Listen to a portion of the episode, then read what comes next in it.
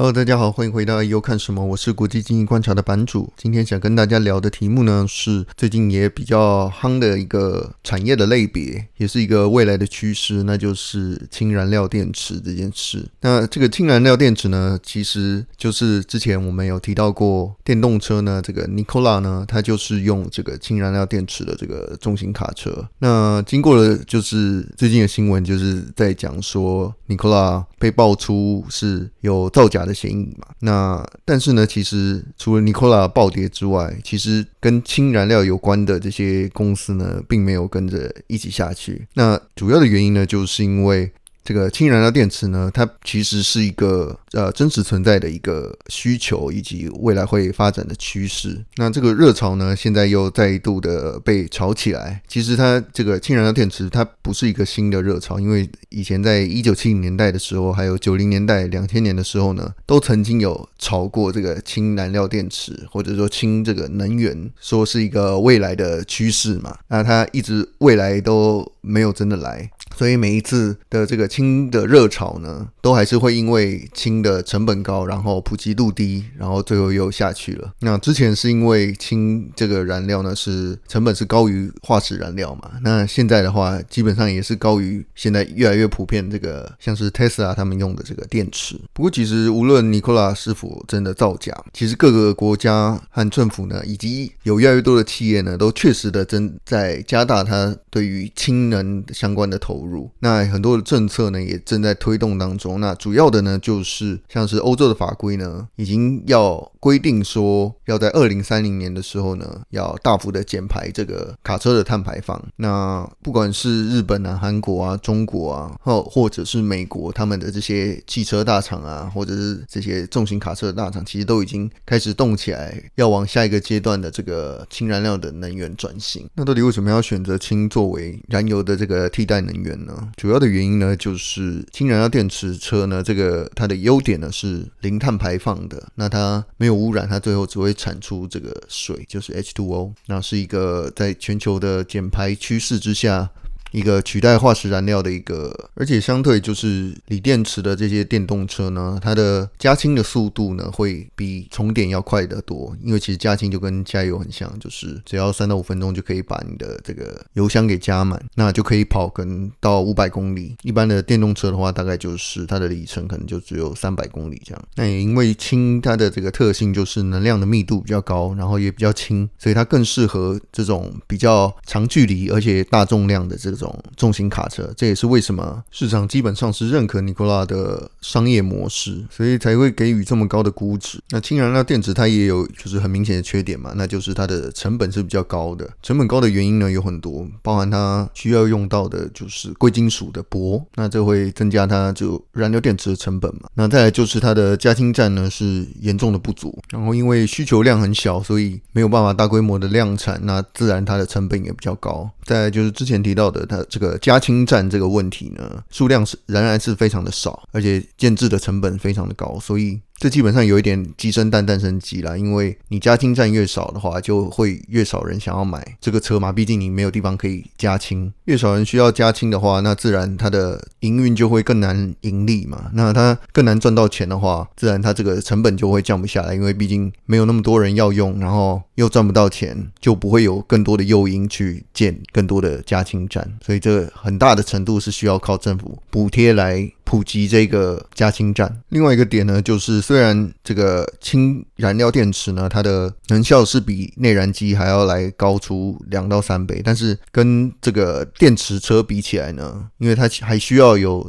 能源的转换嘛，就是你要先制氢，把这个氢气制造出来，那你就要先有第一道能源了，然后你还要再把它压缩、储藏、运送，那中间再经过能量的转换。中间都会有耗损，而且其实真实的情况就是，氢气表面上是一个清洁的能源，但是你怎么样把这个氢制造出来呢？目前来说，很大的程度都还是透过这个化石燃料或者是这个化工的副产品。制造氢气的方法还有就是电解水，但是你电解水的话，它需要的能量又更大了。所以一般来讲，最理想的情形呢，就是你使用的是多余的这个风能或者太阳能这种再生能源的话，因为有时候在离峰的时候呢，其实它会有很多多余的电能，然后可以拿来用来电解水的话，那基本上这个能源消耗的过程呢，就是一个不会增加碳排的一个过程，也是真正比较环保的这个能源。否则，如果你原本都还是用这种像是煤炭啊，或者是化石燃料来生产氢的话，那其实你一开始就已经有碳排放。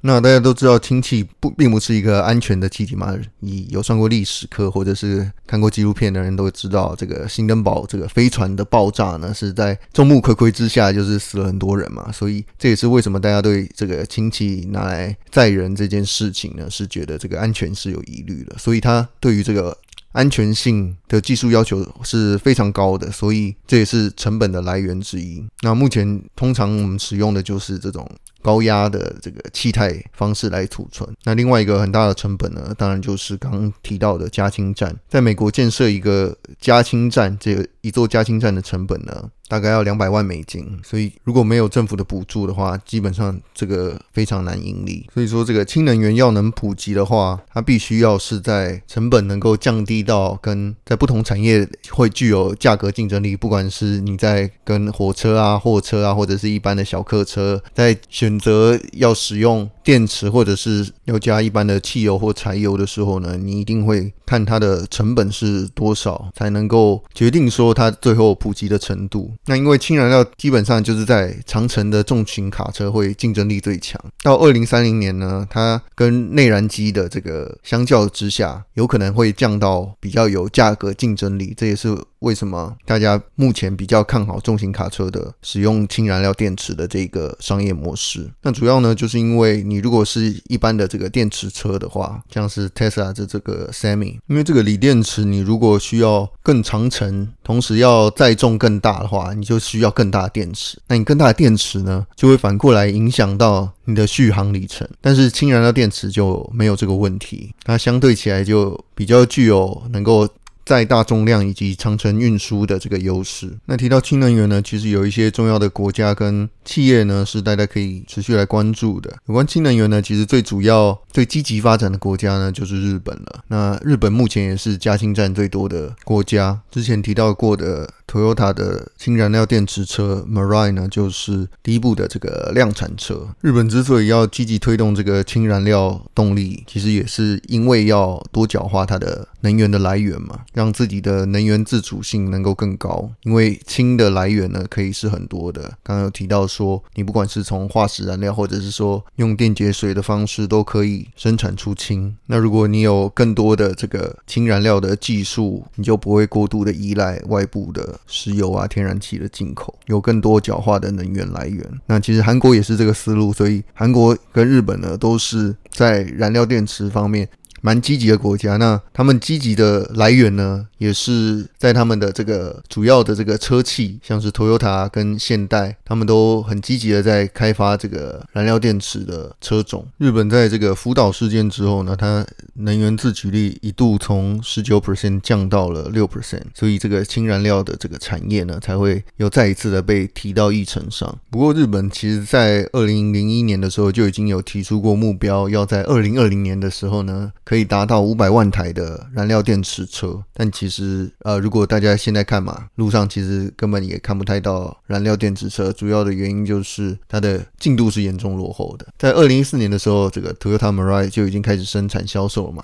到了二零一九年呢，其实它总共也才只生产了一万多辆的 Mirai。那虽然 Toyota 呢跟 Honda 他们其实这个在这个燃料电池的车的性能方面呢，它的指标是算是领先的，而且日本已经有刚刚有说全世界最多的一百多个加氢站。而且政府它基本上补贴四分之一的车辆售价，但它的销售依然是很惨淡嘛。毕竟你只要你自己想说，路上很少加氢站，然后基本上就算是补贴了，这个车子还是非常的贵，所以销售是可以预期的蛮惨淡的。那 Toyota 也开始就是把这个燃料电池的这应用在商用的这种卡车或者是船上来测试新的它的应用。但是呢，呃，日本其实在二零零五年就有开始推广，就是就是这种家用的氢燃料电池，目前已经有二十九万个装置了。那虽然在乘用车方面它进展不大，但是 Toyota 在今年底呢还是会推出 Marai 的新一代产品。但刚前面有讲过嘛，就是氢燃料在于这种小客车的方面，跟 Tesla 这种电池车相对是比较难竞争的。那 Toyota 呢也和另外一个就是重卡的龙头日野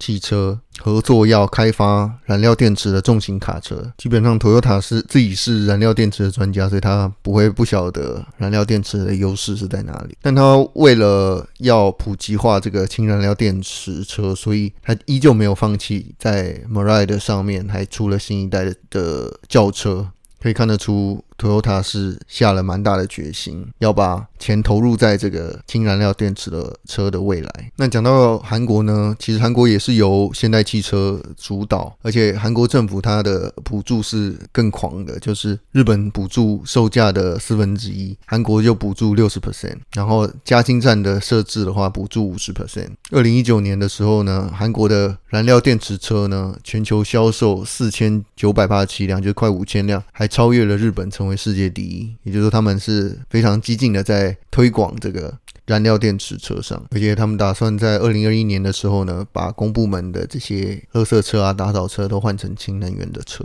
而且今年七月的时候，现代呢，它有首个量产的燃料电池重型卡车呢，也已经外销到瑞士了。那，他打算从瑞士再打进这个欧洲的市场，而且现在它长期的目标呢，是希望能够转型成为这种解决方案的供应商，也就是说，它不必完全的造车，它可以卖燃料电池系统。像它现在已经有把这个燃料电池系统呢卖给瑞士的公司呢，作为一个非汽车的使用。它的野心呢，就是不止在应用在汽车上而已。那如果大家还想要了解更多有关燃料电池在各国不同的发展，以及重要的公司他们现在的进展如何，还有我们该怎么看待这一波氢能源的浪潮的话，欢迎大家到叙述栏去看我 Patreon 的文章。那完整版的 Podcast 跟详细的文章以及研究报告的话，都会在我的订阅会员里跟大家分享。那也希望大家踊跃支持，感谢大家，我们下次见，拜拜。